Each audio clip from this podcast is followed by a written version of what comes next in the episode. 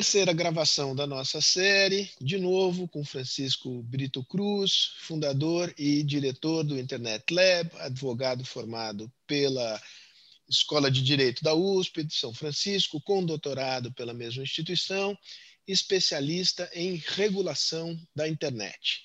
Uh, este foi o tema da nossa primeira conversa, né, regulação da internet, fizemos um panorama. Segundo tema que abordamos foi a da chamada moderação de conteúdo. Hoje nós vamos fazer a terceira gravação e o tema uh, não é exatamente, é um bicho diferente, vamos chamar assim. Né? São os aplicativos de mensagem. Qual é a diferença entre plataforma e aplicativo uh, de mensagem? Por que, que são diferentes e por que, que são importantes? Primeiro é importante dizer que essas diferenças frequentemente elas são desafiadas pelas tecnologias quando elas são inventadas, certo?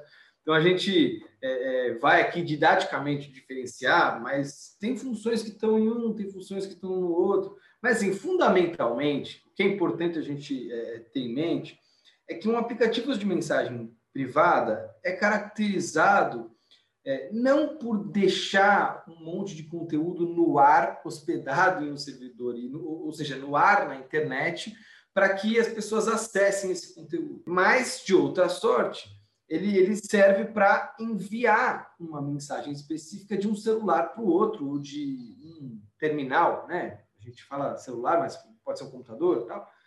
De um para o outro, é, quase como uma evolução dos SMS e dos e-mails. Vale dizer, Sérgio, esses aplicativos eles só foram possíveis é, enquanto tecnologia a partir do momento que o celular foi possível como tecnologia.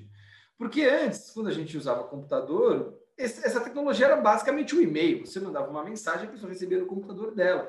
E você não estava com é, o computador no bolso o tempo inteiro para ser. É, para que esses, esses serviços tivessem um caráter tão instantâneo como eles têm hoje. Né? Hoje em dia, é, é, quando você fala mensagem instantânea, é instantânea mesmo. Você pode estar no banheiro e respondendo uma mensagem no, no, no WhatsApp, né? ou em qualquer outro aplicativo. Então, esse, esse tipo de tecnologia é, é, se tornou possível, viável de ser utilizada em massa a partir da utilização dos dispositivos móveis, e ela tem essa característica de ser um, um meio de envio de mensagem. Mas é claro, cada um desses aplicativos foi, foi sendo desenvolvido de formas diferentes e funcionalidades que, vamos dizer, aproximavam esses aplicativos é, de algo parecido com a transmissão de informação em massa foram sendo desenvolvidas. Então, por exemplo, é, você tem um grupo com mil pessoas. Bom, não cabem mil pessoas numa sala de estar. Não cabem mil pessoas é, é num, numa correspondência individual entre, entre eu e você, né? É, essa, essa, ou, ou numa ligação telefônica, né? É, é, ou seja, é possível que esses aplicativos eles embarquem a partir é, dessa ideia de envio de mensagem, né? Eles embarquem algo que os faça parecer com mais com uma praça pública do que com uma sala de estar.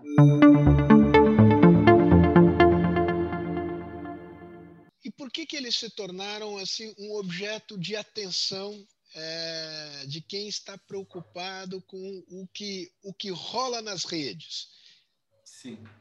Bom, é, é, eu acho que a gente fala muitas coisas na nossa sala de estar que a gente não falaria né, na praça pública.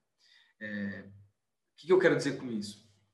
Sendo um aplicativo que ele goza de maior proteção em relação a, que os outros né, estão observando em relação à sua comunicação, ele é um aplicativo que, por excelência, é possível você combinar uma coisa que você não quer que os outros saibam. Né? Seja, por exemplo, uma festa na sua casa, que você só quer chamar aquelas pessoas eventualmente convidadas, seja alguma coisa de trabalho que gosta de sigilo profissional, seja, por exemplo, o presente que você vai dar para o seu familiar e não quer que ele saiba, ou mesmo algum esquema ilegal. Pode ser mil coisas que você queira combinar que você não quer que as pessoas saibam. Né? É, ou seja, é por ali que esse tipo de comunicação vai acontecer. Essa comunicação, portanto, ela é muito, vamos dizer, ela, está muito na esfera da intimidade. É, e, por consequência, ela pode ser muito valiosa. Né? Seja para quem quer descobrir o que você está falando por motivos justos ou injustos. Então, acho que a primeira grande batalha regulatória envolvendo esses aplicativos, pelo menos no Brasil, que a gente tem notícia, que a gente se lembra, foi quando a justiça brasileira buscou obter ou grampear conversas no WhatsApp.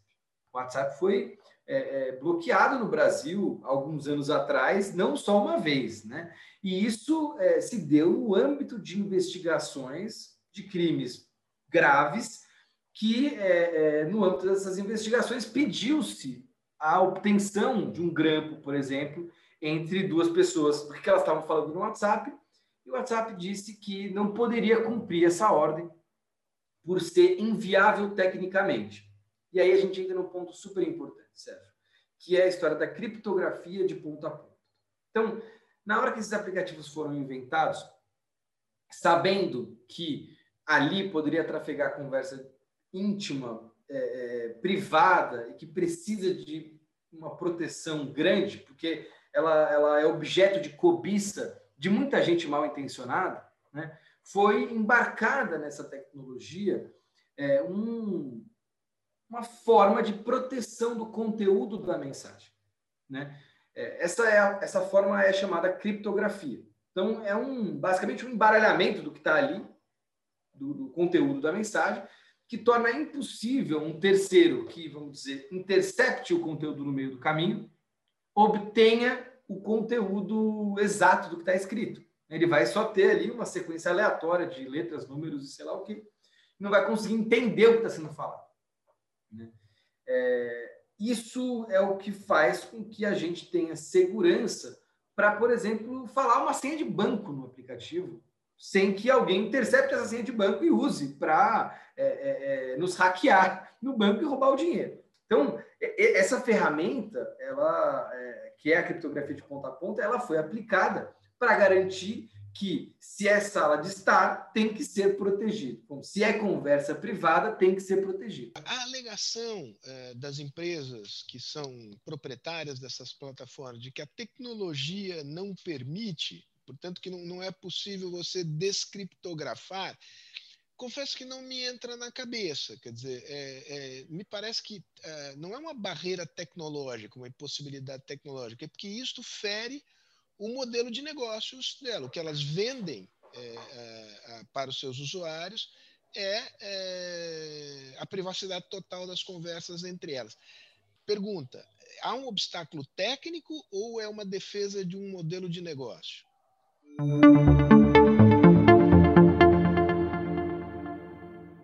Há um obstáculo técnico, mas acho que é importante dizer que esse obstáculo técnico é uma escolha da empresa a, a empresa escolhe, inclusive ela própria, não ter acesso às mensagens de seus usuários. E é isso que é, é, a gente observa nesse, nessas empresas. É claro que é, existem pessoas que, que, vão dizer: Ó, oh, mas eu, eu, não acredito que o WhatsApp não consiga ler as, as, mensagens que passam pelo WhatsApp. Bom, eu, como pesquisador da área, é, não tenho nenhum motivo atualmente para vamos dizer, desconfiar dessa afirmação de que eles não conseguem ler as próprias mensagens, porque não existe nenhum estudo no mundo que diga, não, com certeza o WhatsApp consegue acessar o que os usuários do WhatsApp estão falando. Mas isso é uma escolha da empresa, certo? E é uma escolha da empresa pensando no seguinte: se você tiver uma chave para acessar esse conteúdo, isso vulnerabiliza o sistema inteiro.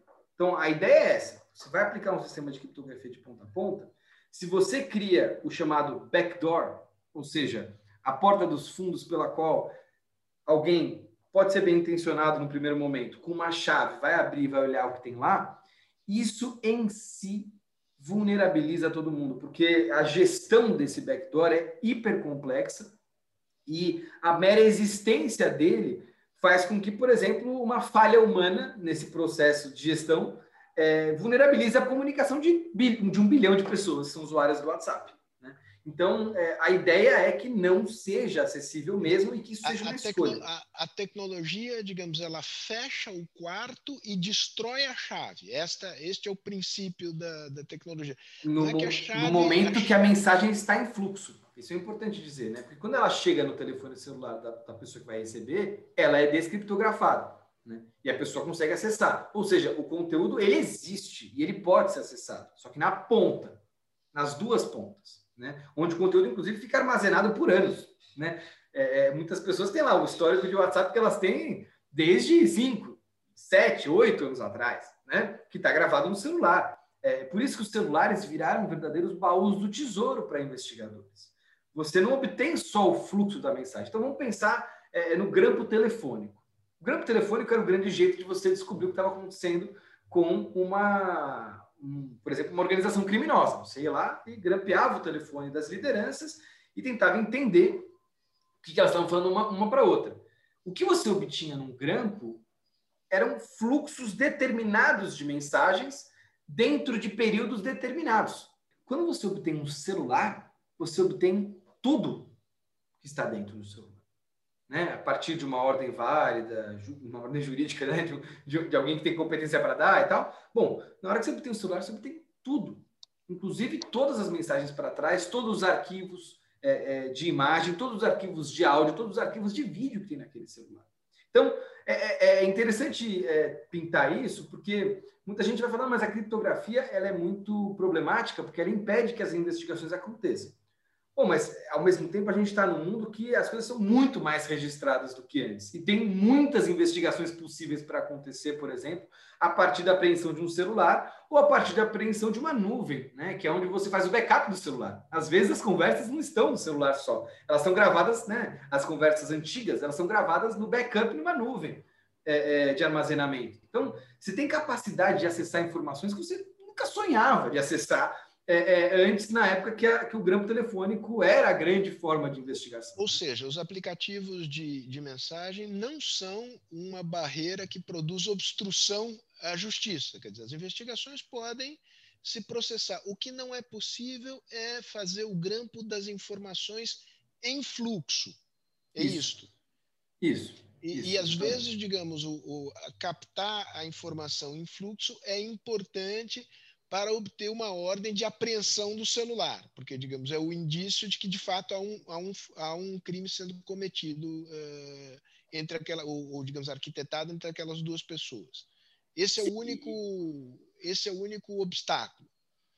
A pretensão de obtenção de prova por parte de autoridades de investigação, ela é sempre de ampliar a capacidade né, de, de, de investigação.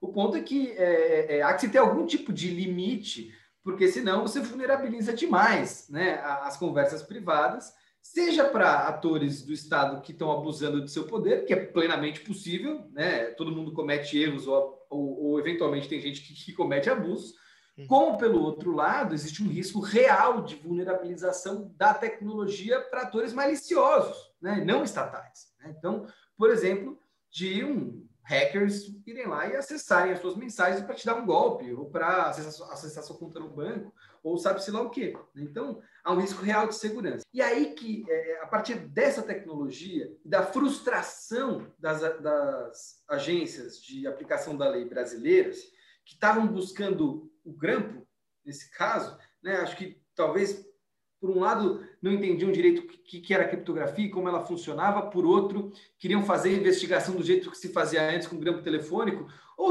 ou simplesmente porque acreditam que a criptografia, mesmo assim, não tem valor nenhum, uhum. foram lá e enfrentaram né, as empresas, é, chegando ao ponto do Supremo ter que decidir sobre um caso de bloqueio.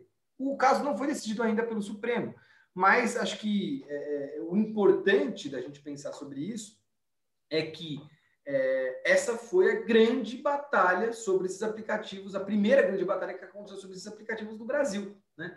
É, e ela colocou no centro da roda essa discussão sobre é, é qual, quais são os valores em jogo, né? a privacidade, a segurança. É, Para mim, pessoalmente, a minha opinião é que não é exatamente uma oposição entre privacidade e segurança.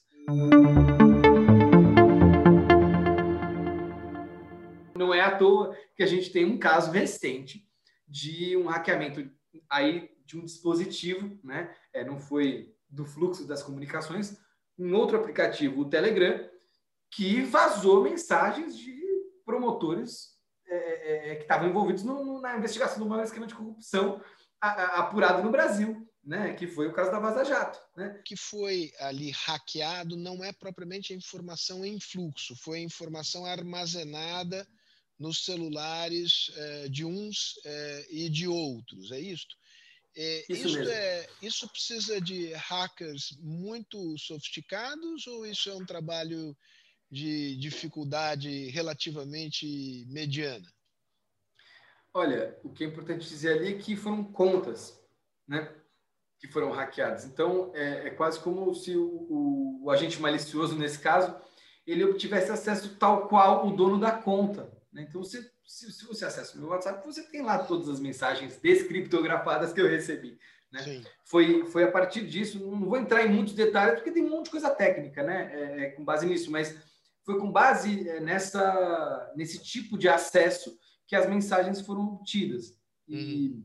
em termos de nível de complexidade, olha, Sérgio, é, é, sempre é sempre uma pergunta desafiadora essa questão do nível de complexidade, porque às vezes é uma questão simples, mas que ninguém tinha pensado ainda mesmo, né?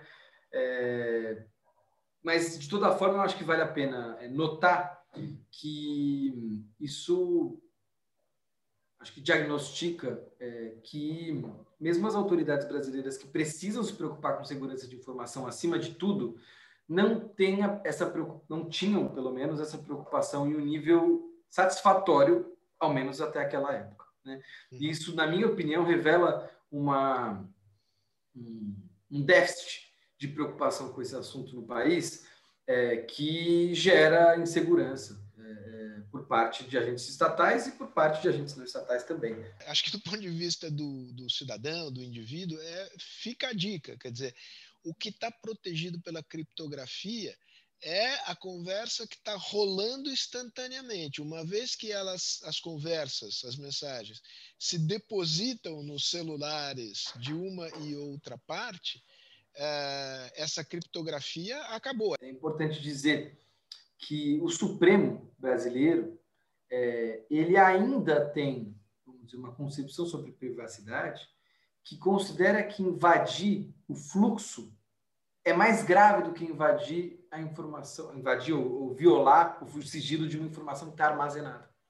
Com um resquício dessa ideia de que aquilo que está em fluxo precisa ser mais protegido porque é a comunicação instantânea e que revela, é, é, a, vamos dizer, aquilo que é mais valioso. Né?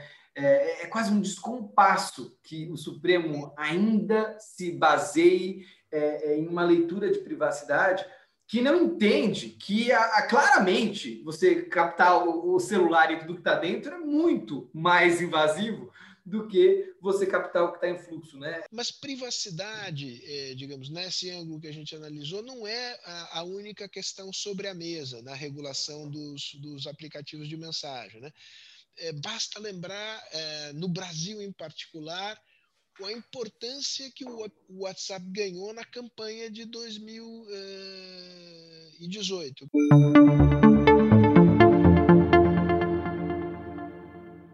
foi à toa que, que é o nome que, vamos dizer, foi atrelado à, à campanha de 2018. Porque, de fato, ele foi muito utilizado. Né? Então, se tem um aplicativo que está em 98%, 99% do telefone das pessoas, num país super polarizado, está falando de político o dia inteiro, é óbvio que esse aplicativo será um palco ou é, é, a infraestrutura de infinitos palcos de discussões políticas no país todo é, e utilizado pelas campanhas, né? É, é, enquanto uma, uma maneira de rapidamente distribuir conteúdo, é, considerando que há, obviamente, um potencial de viralização do conteúdo. O que, que a eleição de 2018 revelou? Né? É que esse uso estratégico de aplicativos de mensagem é, pode querer, em algum momento, transgredir o, cará o caráter de sala de estar e forçar que ele funcione é, enquanto meio de broadcasting, vamos dizer assim. Né? Eu usei a palavra em inglês porque ela é, vamos dizer, a palavra que guia as discussões regulatórias no mundo todo, mas seria quase como uma transmissão em massa, ferramentas de disparo em massa, por exemplo, que são robozinhos que estavam lá pegando vários telefones de, de milhares de brasileiros enviando a mesma mensagem para esses telefones. ou é, é, grupos organizados de pessoas que é, agem quase como um exército ali para colocar o conteúdo para frente, mandar para todos os seus grupos é, é, é, de família e de, de igreja e de é, futebol e enfim de quais grupos qualquer grupo que a pessoa tenha subvertem em determinada forma porque transmitem em massa algum conteúdo e esse conteúdo poderia ser uma peça de desinformação, poderia ser uma informação falsa, poderia ser um ataque a alguém, poderia ser um conteúdo potencialmente, potencialmente ilegal. Né? Até é importante citar, né, é, na eleição de 2018, houve denúncia de que esse tipo de serviço de disparo em massa é, fosse contratado né, por, por políticos, não foi só é, é, um político, não, foram alguns políticos envolvidos nessa, nessa acusação, é, inclusive com dinheiro não declarado de campanha. Né? Então, pessoa teria ido lá, é, é, ou alguém apoiando essa, esse candidato teria ido lá e contratado esses serviços para subverter, vamos dizer assim, o caráter de sala de estar, subverter o caráter de conversa privada é, e disseminar em massa algum tipo de mensagem. Bom, na origem isso... tem uma tem uma ilegalidade, né, que é a obtenção de dados sem autorização da pessoa. Isso, digamos, à luz do, da nova lei de proteção é, de dados da LGPD, é claramente uma atividade ilegal. Com certeza. E, e aí, Sérgio, você, pegou um ponto que foi muito pouco falado no debate, que é para você conseguir estruturar um sistema como esse. E aí eu não estou falando se isso muda o resultado da, eleição ou não, porque acho que isso é uma tarefa para vocês, cientistas políticos, é, é, do que para nós, profissionais que discutem a, a, regulação, saber se mudou o comportamento eleitoral ou não. Mas é, o que é muito importante do ponto de regulatório é que não tem só uma legislação eleitoral no jogo, há outras. Por exemplo, é, é, a legislação que incide sobre a obtenção e tratamento de dados pessoais, que são telefones, por exemplo. Né? É, telefones é, é, obtidos sem consentimento ou utilizados sem qualquer tipo de base legal potencialmente é uma ilegalidade tremenda. E aí acho que isso coloca para as empresas donas desses aplicativos uma série de questões. Algo como é compatível fazer transmissão em massa de mensagens e proteger todas essas mensagens a partir de criptografia de ponta a ponta? Então, é algo como: é possível você transmitir para 10 mil pessoas uma mensagem? Por exemplo, se você escolher que seu aplicativo tem um grupo de 10 mil pessoas e que essa, essa transmissão seja feita a partir de criptografia de ponta a ponta? É possível é, é, você que, que, as pessoas encaminhem mensagens para quantas pessoas quiserem das suas listas de endereço para facilitar essa retransmissão e essa viralização é, é rápida né, de, de algum Acho tipo a pergunta não é se é possível, porque possível tecnológico é, tanto é que se fez isso Exato. em larga escala e em grande medida ainda se faz. É se é justificável. Exato. Se, se, é correto, né? Se é correto, se, se... se é ético.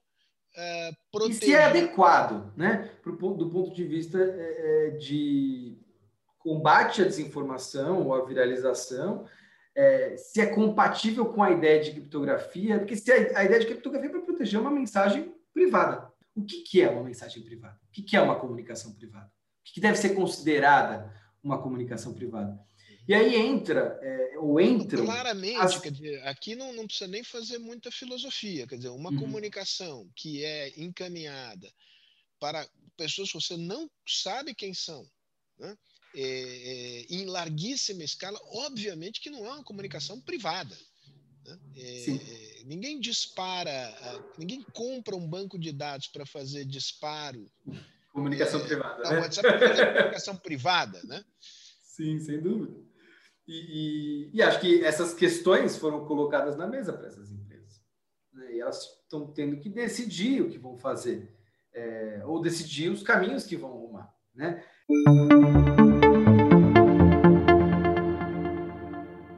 É, acho que aí entram, por exemplo, as mudanças que o WhatsApp fez no seu aplicativo. Elas foram nitidamente por conta de pressão a respeito desses temas, a respeito da viralização. Né?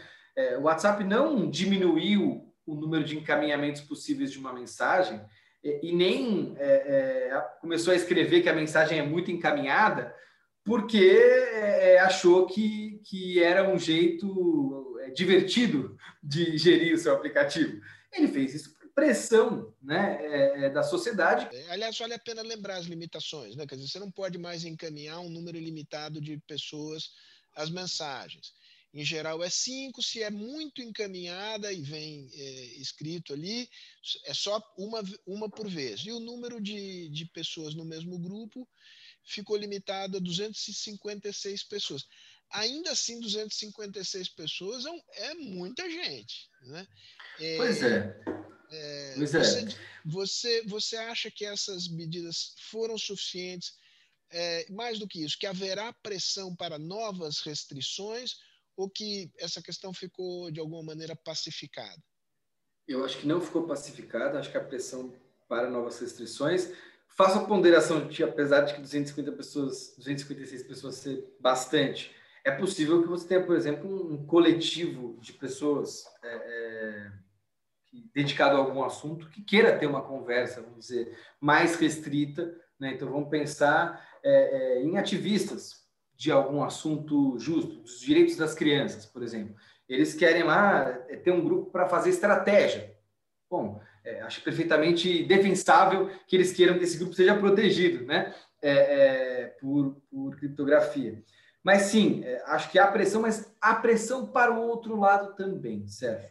A pressão para que essas, essas mudanças na arquitetura do aplicativo sejam desfeitas, especialmente se a gente considerar o competidor que está no jogo do, do, do WhatsApp, né? que é o Telegram que não tem restrição, a mesma restrição para o número de pessoas no grupo, você pode ter milhares de pessoas no grupo, que você possui é, nenhuma restrição também para encaminhar mensagens, e que você pode ter listas de transmissão ou canais de transmissão, que são canais de transmissão, canais de broadcast mesmo, né?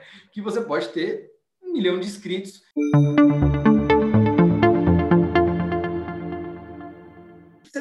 Sociedade, que tipo de modelo de negócio a sociedade considera mais adequado à democracia é, quando a gente está falando de um aplicativo de mensagens? É o que está mais próximo do Telegram? É o que está mais próximo do WhatsApp? É uma terceira coisa? Essa discussão ela, ela é hiper relevante porque ela vai impactar diretamente em como a informação sobre a política, por exemplo, vai trafegar é, nos aplicativos das pessoas, nos celulares das pessoas. Né?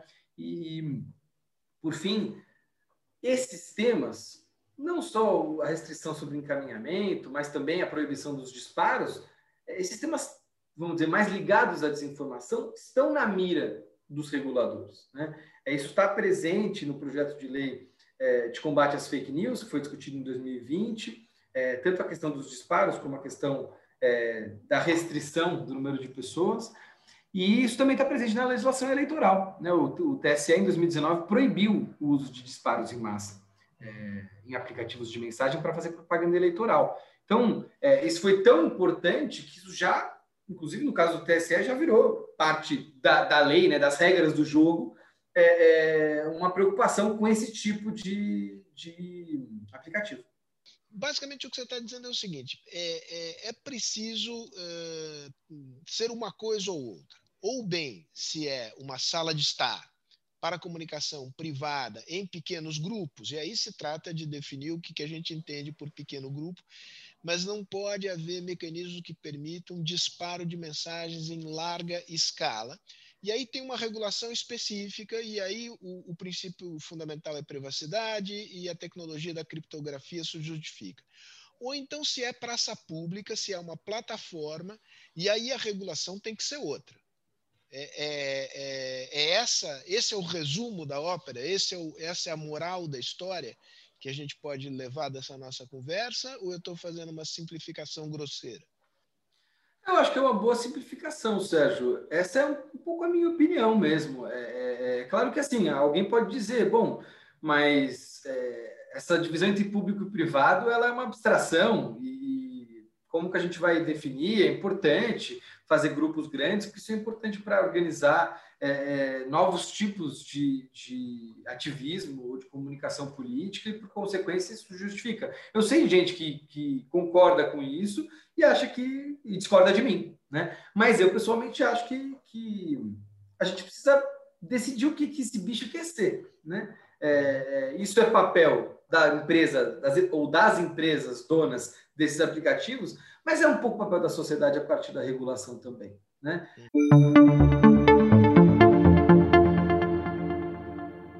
É, é claro que assim, a gente também tem que tomar cuidado para não cercear as possibilidades de inovação que esses aplicativos têm. Porque, vale dizer, Sérgio, as pessoas estão trabalhando a partir dessas ferramentas. O bloqueio do WhatsApp no Brasil não foi só problemático do ponto de vista é, é de é, ser uma medida hiperdura, né, e que colocava em risco a criptografia, que é uma garantia de segurança, mas também é, foi super questionável porque quantas pessoas trabalham usando esses aplicativos no seu dia a dia, né? É, e como eles podem também funcionar enquanto fonte de renda, de oportunidade, de emprego é, é, para as pessoas, né?